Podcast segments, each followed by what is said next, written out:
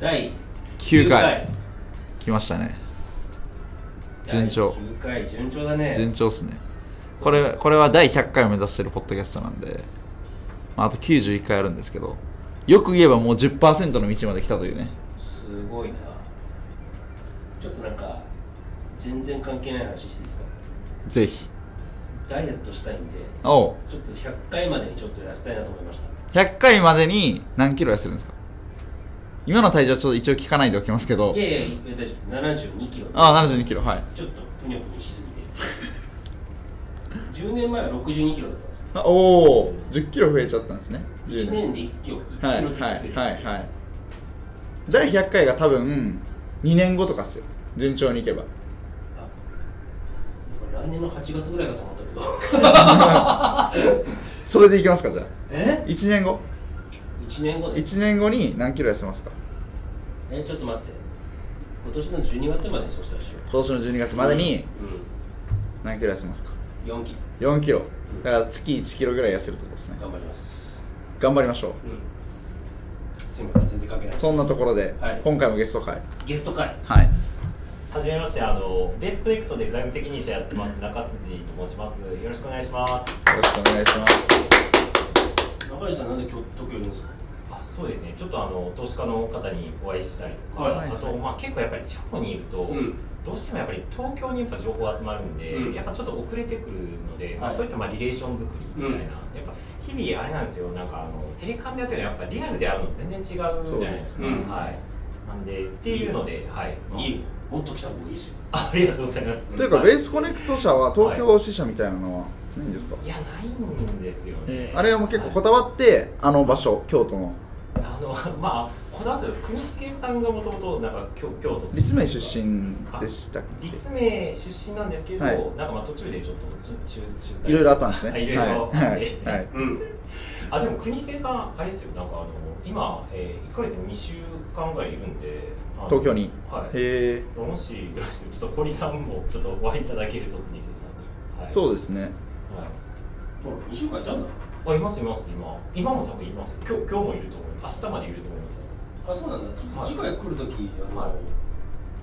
ちょっとあの合わせたい人いるから、うん。そのラジオの収録しながら 誰とは言えないけど。誰って言うよ言いかけじゃねえ あうんと思って、はい。P 入る入りますですよちょっと国重さんにも言っときます。はい。そうです、でもずーっと京都にいるものと思ってました。そうですよね。その印象この23ヶ月ぐらいあ本当？はい。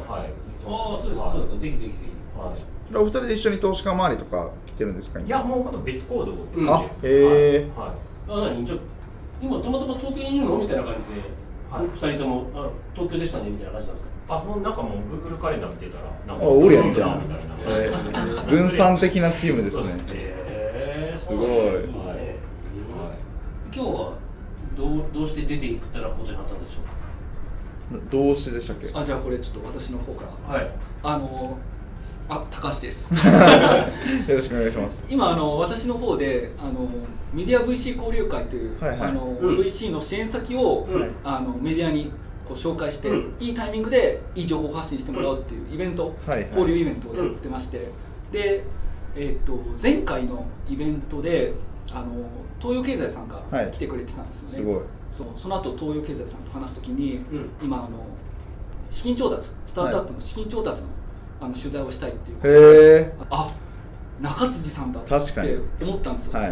でその時に、うん。あの今ベースコネクトの中辻さんっていう方がいて、うん。あのこういう情報発信してて、うん。こういうふうなことしてますってあもうぜひ会いたいですうんっていうふうにうん。話をしてその2日後うん。か3日後ぐらいにもう取材受けて、うん。東洋経済さんのすごい。でなんかそういういろいろちょっとこうやり取りしながら、うん。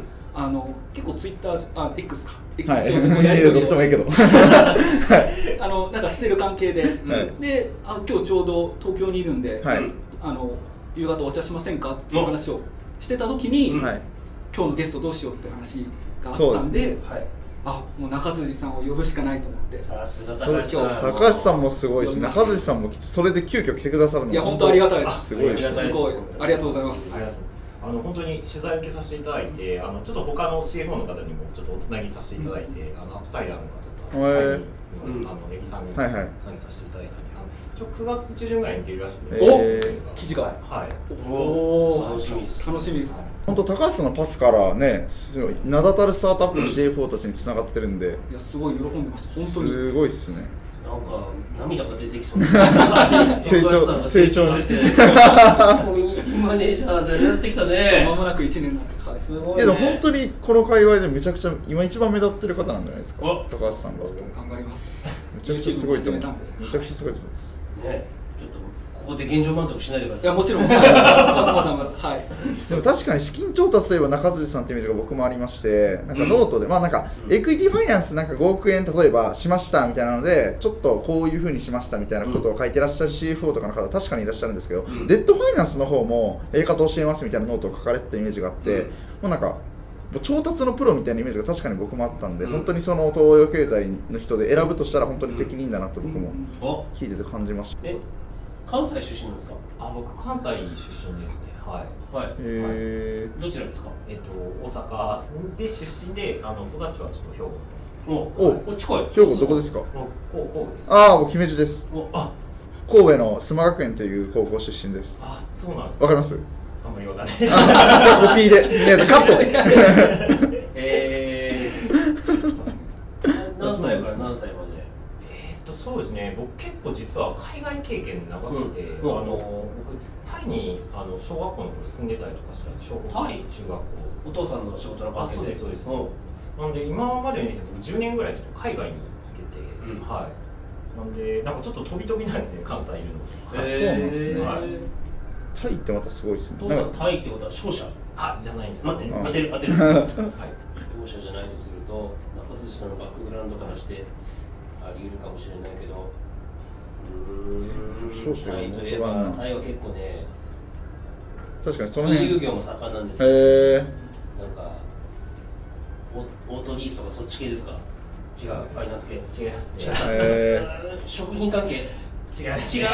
わからない。メーカーです。繊維繊維メーカー。繊維メー。カーはいなるほど。繊維メーカーえー、そうですか、はい。ああそっかでもそうか。中辻さんが子供の頃で考えると確かにベトナムじゃなくてタイでしょうね。そうなんですよ。ねうん。本当あそこも、まあ、日本のあのメーカーがこぞってきてたんで、うん。まあ、当当時ですね、うん。はい。はい。うん。なるほどえタイ以外はどっか行ったんですか？あとはアメリカと、んあとイギリスそうですよね。はい。へそうですね。イギリス結構長かったですか？イギリスは3年半ぐらい。はいはいはい。えーはい。何歳の時ですか？えっ、ともう本当直近です。2016から19ぐらいです。子供の頃はじゃあタイ。タイとあと、まあ、アメアメリカですね。はい。えはい。めちゃくちゃグローバル人材ですね。じゃあ。帰国子女だね。すごいですね。帰国子女。リターニーだねリターニー、すごいな。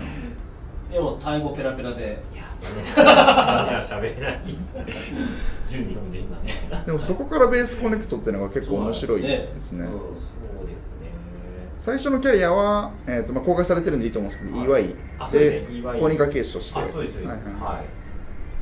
そこから事業会社。はい。何の授業ですか？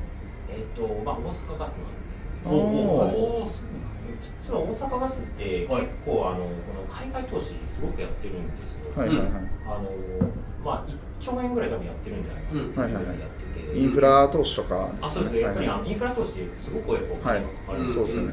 でそこの海外 M&A をずっとやってい面白い。なるほど、でそれであのアメリカとか欧州とか欧州のアセットの方を見ててはあ。なるほどなるほじゃあ全まあ投資はするけど我々の投資と全く全然違う世界で規模もプロジェクトファイナンスそっち系ですよね。そうですね。そうそう全然なんか勝手も違うみたいな、うん。ですねあれです。はい、あどうぞアセットだけ買うっていうか、うん。ガス電とかも買ったりするんですか？あまさに僕がやってるガスでおあれ面白いっすよね。あの、はい。どこにあるかみたいなのをちゃんとその探索する会社とかいるんですよねなんかね。へー。さ海適当に買ってもさ、はい。ガス掘ったけどガス出てこど、は、ない。い。あそれをちゃんとここにありますと。そうそうそうそうそうそれめちゃくちゃニーズありますね。すごいこういうそはいすごい重要なデータなんですそうっすね。そうですね。でも本当一発一兆とかってあのそうそうそうトータルの総こうあの工事額はもう一兆とかあったりとか、あの僕らがやってたのが本当まあスーパーぐらいのあのホールディングでまあ本当にまあ2 3 0 0億とかぐらいなところだったんで、それでもやっぱり規模がすごく大きい。あれだって基本的に新しく掘るところを買うんですか？えー、っとそれはあの単構成って言って、はい。あのいわゆるちょっとなんかあのスタートアップにいるシードかそのレーターかみたいなのとちょっと似てて、はい。はい。シードって当たるかどうかわかんない、はい。それをまあ単構成って言って、はい。あの掘ってみてまあ外れちゃいましたみたい。なはいなんですけど、でまあ生産性って言って、あのうんまあ緑を入れたまあ一定のトラックがある。面白い。の、まあまさに本当の はい。VC と一緒ですよね。まあ上場株みたいな感じですねどっちかってね、うん。もうすでにね、はい。本当まさに一緒ですね。へどっちをやられてたんですか？僕はあのまあ両方ですね単行の方と生産性の方をやってて、はい。あの炭鉱の方また外れるの本当あるんですよね。いや外れました。僕の知り合いでこれ,、はい。これ話しても多分、まあ、名前言わなきゃ大丈夫あのとある商社であの新エネルギー系のちょっとあのやつを最初やったら結構当たったんですよ、うん。で翌年そのあのと親があのその会社のその大きい商社でこれはもう次の授業の話だともっといけって言って金額倍になって翌年またそれでももっとなんか倍とかじゃなくてなんか10倍ぐらいの感じで投資金額がバーンと上がったらしいんですけど最後の上がった時に単行のやつで一個も当たんなかったうわーみたいなちょっと名前言ったらあれかもしれない。多分ちょっとピーかもしれないです。あの多分さんかな。入れてください。ピー面白いのか。どっちもどっちも入れましょう。はい。そうです。か。ねすごい大変ですよねあれね。大変ですね。はい。でも楽しい賞に当たった時いやーみたいな。宝探し感がね。ね 宝探し感がね。本当 VC とかもそうです。シードがまあ本当にまああのなんですかねまあ旗手にからさんみたいな、めちゃくちゃ嬉しいじゃないですか。まあそうですね。はい結局その大阪さんとかでいくとやっぱその VC とかと一緒でその単語ここにあるかもしれないっていう時になんか10社とか20社ぐらいでみんなでなんか5%ずつ出そうやみたいな感じでやるんですそれともいやもうはいここ絶対ここ自信あるんで僕はい100%いきますみたいな感じですか？当時は本当にスーパーみたいなうんうんうんうん。感じでしたね。なるほどね。すみませんちょっと私がいろいろな仕事の話聞きたくなっちゃう。面白い。だいぶや線だいぶ面白かった面白いですね。はい。それで、えっと、イギリス、アメリカにはい。駐在されて、はい。からの、えー、とスタートアップですね。レスタスもスタートアップで、うん。ベースコネクトもスタートアップなので、うん。2社スタートアッなぜそこから、そうですよね。スタートアップにいきなり行ったのがすごい気になりますね。プ。あーでいうと海外駐在してたのはイギリスの方なんですけど、うん。結構あのこうメーカーの会社なんですね、うん。でそこはちょっとなんかユガスネのちょっと全然違う本当メーカーの会社なんですけど、うん。そこはなんか本当スタートアップっぽかったんですよ。あガス会社からまたもう一度もう一回転職されてるんあですね。転職ではないですね、うんあのグループ会社。グループ会社の方に、はい。あのはい。ちょっと出向させていただいて、はいはい。っていうのでなんかそなんかいいなと思ったんですけどやっぱりなんかあの本体の方行くとやっぱりあの職務権限でガチガチなんですけど、うんうん。やっぱりまああの海外行くと結構まあフラットだったので、うん。まあ、そういった環境面白いなと思ってなんかスタートアップにすごく似てたんはいですよ。はいはい。なるほど。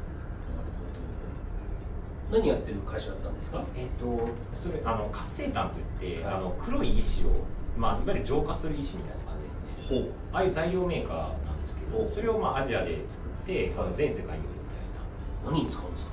たいな。えっ、と例えばなんですけど、本当水を浄化させるみはいたいな。ああ、よくあの浄水器に入ってるやつだ。あ、まあああいう感じです。はい。はいはいはい。あれをその全世界に売るメーカーの会社ですね。はい。じゃあ主にやっぱその水を浄化するのが一番多いあなんかいろいろですね。いろいろですねあの、まあ、水浄化するのもあるし、はい。あのまあ、例えば化学製品があって、うん。そこを、まあ、取ってあげる。面白い。工場で使ったりとか有有毒ガスみたいな。のを取ってあげるはあなるほど。なんかいろんな用途があって、なるほどやっぱそれって多少化学の知識がないとやっぱいけないんですか？あ全然。僕はもう本当ファイナンスだファイナンスというか、まあ、バックオフィス系だったんでなんかなくてもあのでそれで事業会社面白いな現場面白いなと思って、でなぜそこからスタートアップなんだって話ですね。あそうですね。それはやっぱりまあ雰囲気がちょっと似てたっていうのがあって、はい。でそれであの、まあ、スタートアップのあのやっぱりまあ採用権もやっぱり大きくなるので、そう面白いなとこういう中辻さんみたいなキャリアを持ってる方はどうやってスタートアップ見つけるんですか？あ僕は初めエージェントでした。ねエージェントに、はウィズリーチとかですか？いやあのえっ、と当時どこだったかな、JC さん JC はい。おお、はい。はい。JC さんを選ぶ時ってちなみに何何で選ぶんですか？転職とかって検索楽はいとか Google で検索して、適当でしたね、とりあえず登録しよう。そう登録してあ来たから、はい。受けてみたいな。何社かエージェント登録せせずに1社だけだったんですか？そそうですよ。ね。で。でしかもあのイギリスいる間にあの、はい。ちょっと面談とかいろいろしてて、でえっ、とまあその時にまあ、うん。そのレストの社長に会わずにあのうん。決めた。んですよ、あすごい。あの、えー。オンラインだけで。はいああなるほどねはい。あでも今考えると今もしなんか転職とかうんするんだったら、もう多分なんかあのいろんなつてつつた使った方が、まあ、うん。エージェントじゃなくて、の方がいいかな。うん。なるほどね。うん。ぜひビズリーチをご検討いただければ。ビズリーチ。すみません CM 入りました。いやいやいや。もちろん後藤先なんでねベースコネクトに入るときもエージェントですか？いやそこはリファラルです。あここリファラルはい、へー。はい。で今何年ぐらいいらっしゃるんですか？えっと今は2年4か月ぐらいですかね、うん。はい。最初から CFO みたいな立ち位置で？そうですね、あの今もう今、財務責任者という立ち位置なんですけど、あのそうですね、あもう本当、あんま変わってなくて、うん。やってることは、うん。でも、初めはやっぱりあのベースコネクト自身があのバックオフィス全然なかったなので、監査対応とか普通にしてて、はい。はいあのまあ、でそれでちょっと、まあ、会計士のあのメンバーの子が入ってきたから、あのまあ、切り替えてあのファイナンスの方にみたいなところで、なるほどますね。はい54億円調達もめちゃくちゃすごいですね。いやでも本当にまあ国重さんの本当のファイナンス力もあるし、いや本当なんか全てが噛み合ったなっていう感じでしたね。うん。うん。あのこのノートで、あのこの54億円調達、あの発信してたじゃないですか。そもそもなんでこう発信しようと思ったんですか？あーそもそも初めはあのまあ一定なんですかねエクイティがもうクローズがもうもう見えてたんで、だとするとやっぱりちょっと IR きちんとした方がいいかなうんうん。うんでちょうどあのエクイティがあの閉まるかなと思ったのが2022年の3月ぐらいにうん。閉まるような、うん。あの感じに見えてたんででそこでじゃああと、まあ、デットやるからあの、まあまあ、当初はなんか半年ぐらいでクローズする予定だったんですけど、まあ、そこでやっぱりあの IR 最大化させたいなと思って、じゃあもうちょっとツイッターまで凍結みたいな感じしてたんですけど、うん。じゃあちょっと本格的にやろうかなと思ってやり始めたっていう感じです。ね。はい。その内容で意識したことって何ですか？あーあんまりないですね、なんか本当になんかツイートしながらなんかあの学んでいくみたいな感じですね、なんかあんまり勝ちパターンがよく分かんなかったんで、当時は。はい。実際出してみて反響ってどうでした、ノートのあーそうですね。あのはノートによりますね。なんか一番やっぱあのバズったのはあのデットの取説っていうのがなんか結構バズって、うですよね。でなんか結構イニシャルあえっ、とその、えー NewsPicks さんとかに載せていただいたりとかしててそこが一番なんかババズりましたね。はい。結構あのノートの発信の後、まあいろんなこうイベントに呼ばれ読んでこう登壇してる中辻さんの,、あの見るんですけど、はい。なんか実際こう参加者から中辻さんの質問ってどういったことが多いんですか？あーやっぱりあの結構今だとこのマーケット沈んでるとやっぱりまあデット聞かれる方が非常に多くてで東京のスタートアップの方ってあのエクイティすごくうまいんですけど、うん。今までうますぎたがゆえにデットが必要なかったんですよ、なるほど。なので、えっと、デットのそのナレッジっていうのがあの比較的ちょっとまああの、まあ、弱いなっていうのがある方で、関西って逆なんですよね、なんかあのエクイティがすごく弱いんですよ、あの VC 少ないですそう VC が少ない、やっぱリード VC がいないと、どうしてもやっぱ情報の非対称性で、もうそもそも大阪とか関西にいるだけでもう切られちゃうので、でとすると、なんかあのデッドがやっぱりあの逆にあの主流になってるんですよ、関西だと。でベースコネクトの良かったのはあのクリスさん本当に初め頑張ってあのまああのえっ、とそうですね。あのまあきちんとあのその東京のインナーサークルに入れてて、うん。でエクイティのそのを取れますと、うん。でなおかつデッドのその関西のいいところも組み合わせれば面白い。だからその相乗シナジーが働いてるんですよね。だからそこがすごくなんか逆にベースコネクトのファイナンスの強みであるなと思ってて、っていうのがあってなんかまあ中途半端になんかまああのどっちも強あの強くなったっていう感じですね、うん面白いなうん。神回になるのこれすごいっすねうん。だからなんか結構逆にあのデッドのエコシステムは、うん。あの関西のできてるなっていう。のが、うん。なんかすごく肌感であって、なんか比較的あの銀行の方もまだなんか理解あるなっていう感じですね。関西の方が。みたいな、はいちなみにそのデッド引いてくるはい。あのスキルみたいなのは経験っていうのは前職時にお持ちだったんですか？あそうですね。で僕あのスタートアップ本当一社目初めてだったんで、全然本当に今までスタートアップファイナンスを全然やったことなくて、はい。だから本当にその時にあの自分の中で学んでったっていう感じですね。前職も10億調達させていただいてるんですけど一応55みたいなイメージなんですよ。あのデットとエクイティうんうんなんでその時にいろいろ自分で仮説立てて、はい。なんかあの、まあ、デットってこういうものなんだみたいなので、まあ、一定のその、まあ、理論化して、うん。うんでそれをそのベースコネクトで最後ももっとなんか進化させてすごいうん感じなので本当に1社目があったおかげで、まあ、ベースコネクトはうん。あそこまでデータが調達できた、多分こうリスナーの方は多分あの中辻さんのような CFO を採用したいと思っている起業家の方とあと中辻さんのようになんかデッドのエクイティもしっかり調達できる CFO になりたいと思ってる CFO みたいな方が聞いてると思うん。で、ちょっとその辺をちょっともう少し掘り下げて聞きたいと思ったんですけどあの前職、まあ、ガスからそのメーカーグループ会社に行かれた時とかの CFO とか財務バックグラウンドの中に持ち合わせてるスキルっていうと先ほどスタートアップファイナンスほとんどやったことなかったって言ったんですけど、なんか財務諸表が埋めるあと財務モデル作るとかそういったものが中心になってくるスキルだったんですか。そうですね。M&A のスキルとか、まあ、そこら辺のスキルだったんですけど、うん。まあ、おっしゃる通りもスタートアップファイナンス全然違うんで、うんあの例えばエクイティなんて言ったらもう本当経経営者、うん。まあ、いわゆる俗人的な部分が非常に多くて、全然違うんですけど、うん。あのまあ、事業会社やってたのが結構なんかグローバルファイナンスみたいな感じですよ、なんかそのでも親会社からそれ引っ張ってくるみたいな感じなんで、それって全然あの、まあ、難しくないというか、うん。親会社さえ説得すればいい。うん。社内営業みたいなもんですね。そうですそうです、でそれを今度外部からやっぱ取ってくるっていう話なんで、スタートアップファイナンスだと、うん。まあ、なんか全然そのななんすか見せ方も違うし、はい。そこら辺はもう本当になんすか初めてっていう感じですね、はい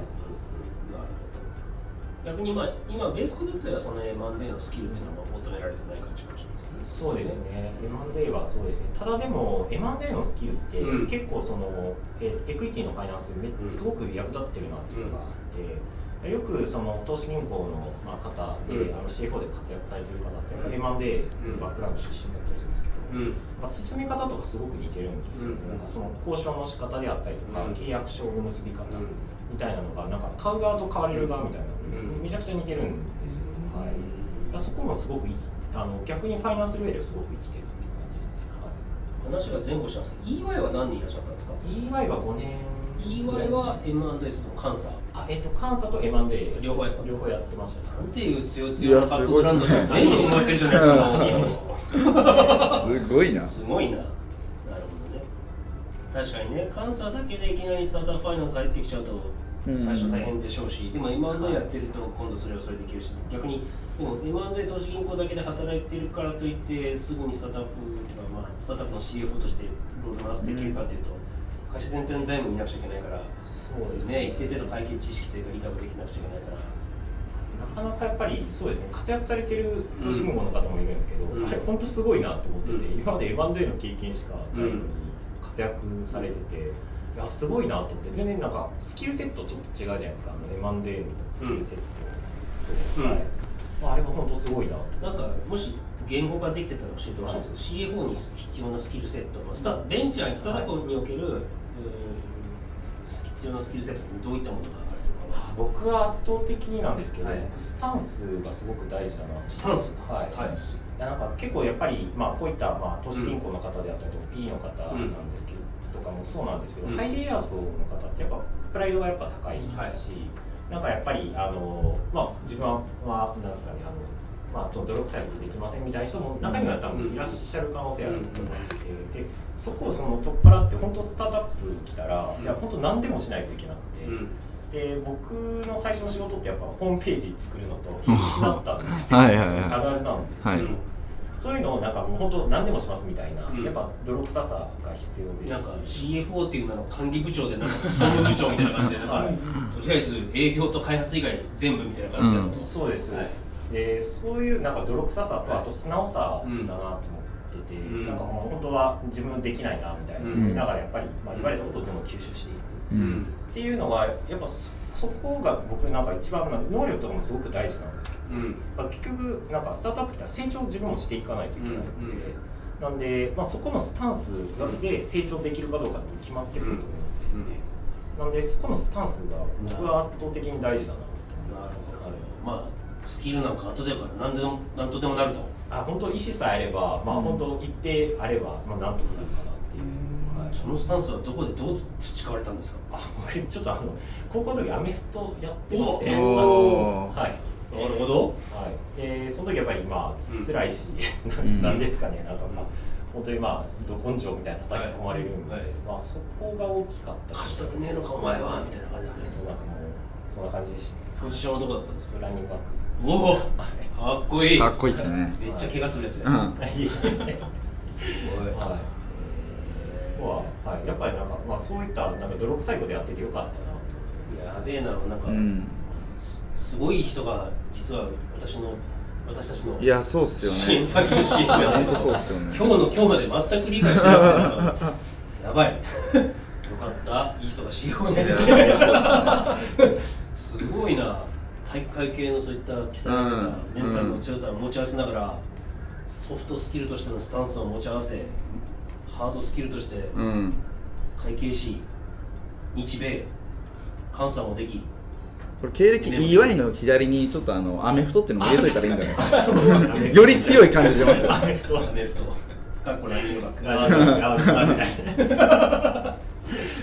すごいなあこれ人気出ちゃうなこれな。うん。へよくセミナーのこの登壇の時とかに、まあ、そのスタンスの上でなんかその上でこうじゃあ具体的にどういうものっていう話をすることもあると思うんですけどそういう時はどういう話をされてるんですか？あそれはあれですかね、えー、と例えばなんかファイナンスをする上でみたいな。えっと、CFO としてのこう求められる。そうですね、それだとやっぱり本当に、なんですかね、あのもう本当、まあえっと財務諸を読む力とか、もう一般的ですよね、なんかええ M&A のあの、まあ、力とかみたいなところですかね。であとちょっとあれですね、最近僕の課題だなと思ってるのちょっとあちょっと脱線するかもしれないですけど、あの言うとやっぱりなんかよりビジネスにやっぱりあの行かないとなっていうのがあって、結構やっぱりファイナンスってどうしてもやっぱりおお化粧になっちゃうので。お化粧っていうのもなんでかというと今のその事業の中でどう見せるかみたいなところなんですよねじゃあそこってあの事業自体コントローラブルではないのでじゃあどうしたらよりファイナンス力が上がっていくかというとやっぱ事業を作れるとかだとそもそも変えていけるんでこのファンダメンタルのところそこをもうちょっと踏み込むっていうのがやっぱりまあもう本当使用要素にちょっと近いと思うんですけどそういうのはもっと鍛えていきたいなと思ってたりしてます。なるほどね中辻さんの中でこう理想とする CFO 像ってこう変わってきてます？そうですね初めはやっぱりなんかその、まあ、だんだん自分も視座がやっぱり上がってきててファイナンスやることが初め CFO の仕事かなと思ってたりもしてたんですけどやっぱそそうじゃなくてバリエーションを上げていくっていうところを分解していくとやっぱビジネスをいかに作っていって伸ばしていくかみたいなところにやっぱりそこなんですねそうするともう CEO とか COO の要素かなと思ってて、そこが。そこをなんかまあやれる CFO の人って本当すごいなと思って、まあ実際あの、まあ、あの僕のあの知ってる CFO の方もいらっしゃるんですけどそういった CFO 本当に尊敬できるなと思ったりとかしますね、はい。中辻さんどれぐらいベースコネクトのプロダクトとかのセールスとかにコメントされてるんですか、えっと、今は本当にあれですねなんかあのえ営業を取ってくるみたいな、うん。あのお客さん取ってくるぐらいなところしかしてなくて、うん。なんかプロダクトを作るとか、うん。そこは全然もうなんですかね僕の範疇外みたいな感じですね、はい、なんかいや見ててもっとこうした方がいいのになとか思うことってあるんですか？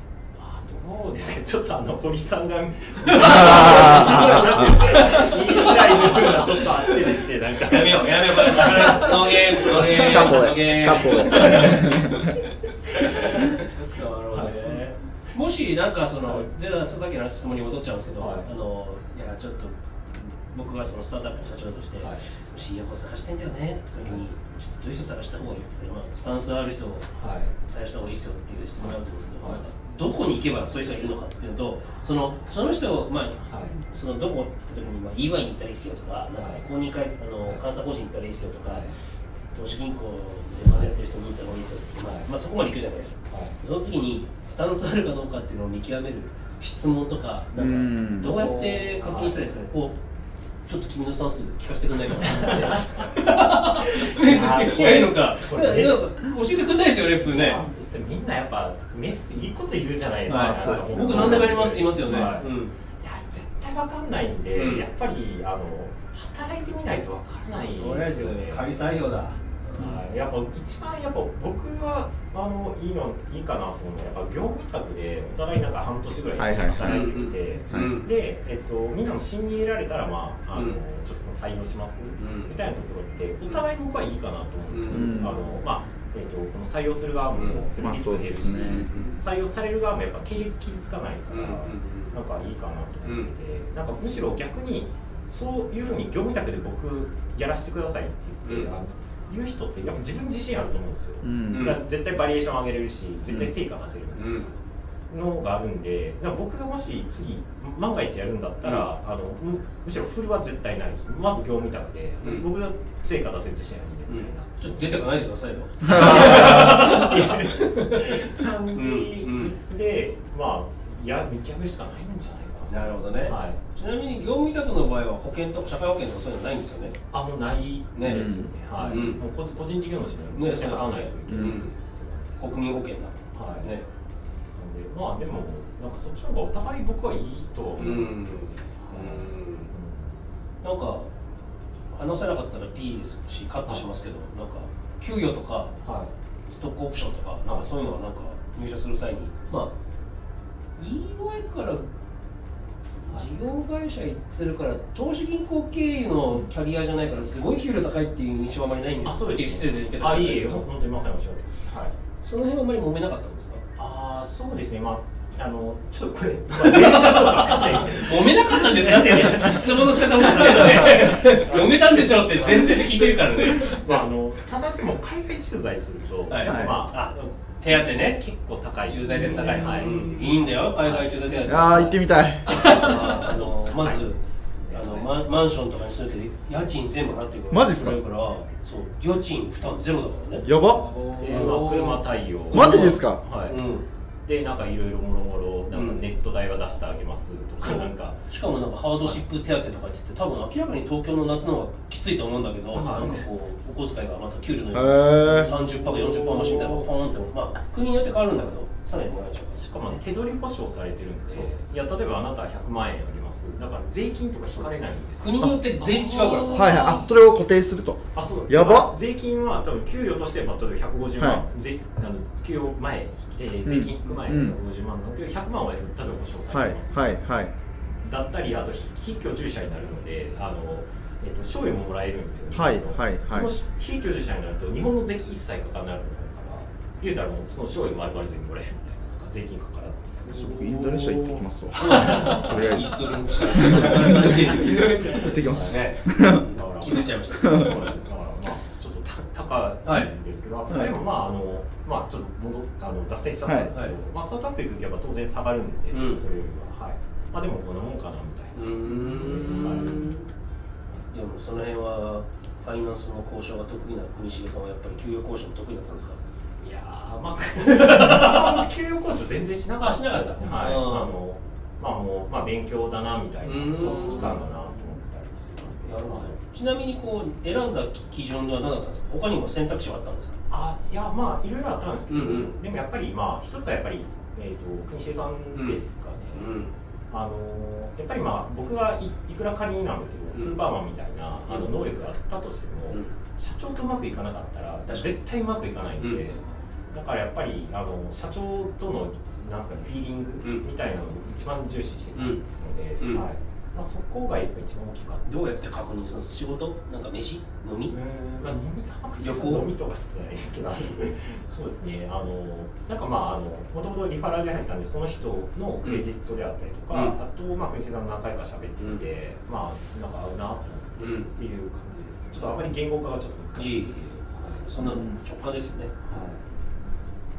ねたくさんあの中瀬さんお話ししていただきましたけど大事な質問し忘れてましたね。確かにね。ベネスコネクト何のサービスかって高橋さん知ってますか、これ私答えちゃっていいですか？お願いします。完璧な回答お願いします。あちょっとそこ。難しいですけど。まああのなんかあやっぱちょっと中辻さんにお会いするっていうのもあってちょっとこう下調べもあったんで、はい。まあ、その企業向けの検索データベースっていうふうなのをこう提供してるっていうことでまあなんか合ってますか？それで。いや合ってますはいはい。でなんか確認してもらいながらですねいやキーワードがすごい惹かれてあのホームページにも書いてたんですけどその本検索その次の検索あのその知ることのできるデータベースっていうのがすごい面白いなと思って。でホームページにも本当にいろんな情報あのその社員のあのなんかこう福利厚生とかもそうだし社員数とかもすごいいろんなことをやっぱり自分たちがこう情報発信してるっていうのがすごいベースコネクトの特徴だなと思ったのでちょっとその魅力について実際中辻さんに 聞いてってもいいですか？なんか今特に注力してる事業ってどういう事業があります？かあ今ですねあのちょっと 質問からずれるかもしれないですけどあの2つあの弊社あのプロダクトをまあ出してまして、あの1つがまあ結ぶっていうサービスでして、まあ、そこそれがあの、まあ、営業、まあ、テックになんですけれどもその営業のちょっと一連の流れですかね、まあ、ターゲティングからアプローチ、まあ、顧客分析みたいなのをオールパッケージであのできるというのが結ぶのサービスでして、まあ、そのサービスが一つとあともう一つがあの、まあ、パートナーシップ API っていうあのその企業の情報データベースをそれをまあ API であの、まあ、送るっていうふうな、まあ、ビジネスでしてなんかあんまりイメージつきづらいんですけどなんかまあデータのまあサプライヤーみたいなイメージですね、まあ、サンサンさんとかあのスピードさんとかあとナビタイムさんとかあの使っていただいててあのいわゆる、まあえっと会社の情報が我々の、まあ、情報のだったりするその2つのビジネスをやってるっていう感じですね。はい。今実際どれくらい導入数が伸びてるんですか？そうですね、あのちょっと公表ベースでいくと、あのまあえー、といわゆる、まあえー、とこの結ぶをあの、まあ、登録していただいたお客様でいうと10万は超えてるような10万。すごいはい形になりますね。はい。今そのメインとなる顧客ってどういったところがあるんですか？えっとですね、今はあの、まあ、一応幅広いんですけど、まあ、SMB の方から大企業の方なんですけど、まあ、比較的あの単価感がちょっとあの、まあ、安いっていうのもあって、まあ、SMB のお客様が多いのが特徴です。ね。はい。特に人材の面ではどうなんですか？その採用っていうところで注力してるそのさ層。あそうですね、どちらかというと、そのハイハイレイヤーの層をあの、えー今はちょっと注力経営レイヤーってことですね、経営レイヤーであるとか、あの経営レイヤーじゃなくても、あのまあ、そのスタッフレイでもハイレイヤーを、あの今あの、まあ、できれば採用させていただいたら。COO とかはもうすでにいらっしゃるんですあそうですね、えー、と CO はもういらっしゃって、C- CXO クラスでいくとどこが今採用中とかあるんですか？あ今だと CTO とか。CTO はい。ベースコネクト CTO 採用中とのことなので腕に自信のあるエンジニアの方はぜひよろしくお願いします。ね、54億円ありますからいやそうです何でもできますよ。何でも開発できます。何でも開発されると困るかもしれないですけど。いろいろと長い時間にわたって個人のね中辻さん個人のことだったりベースコネクトについていろいろ教えていただきましたけどちょっと最後締めになりますけど中辻さん今後ベースコネクトでどんな仕事していきたいのかちょっと意気込みや、はい、リスナーの方にメッセージがあれば。そうですね、はい。あのやっぱりまあもうちょっとビジネスの方に入り込むとか、うん。まああのまああのまあバリエーション上げていけるような活動ですね、ファイナンス以外のところで、うん。まあ、頑張っていきたいなっていう形ですね、なはい。ぜひちょっといろいろ私思うことがあるんでこの後、うん。あの全然交流なかったんで、はい西久さん抜けてちょっといろいろ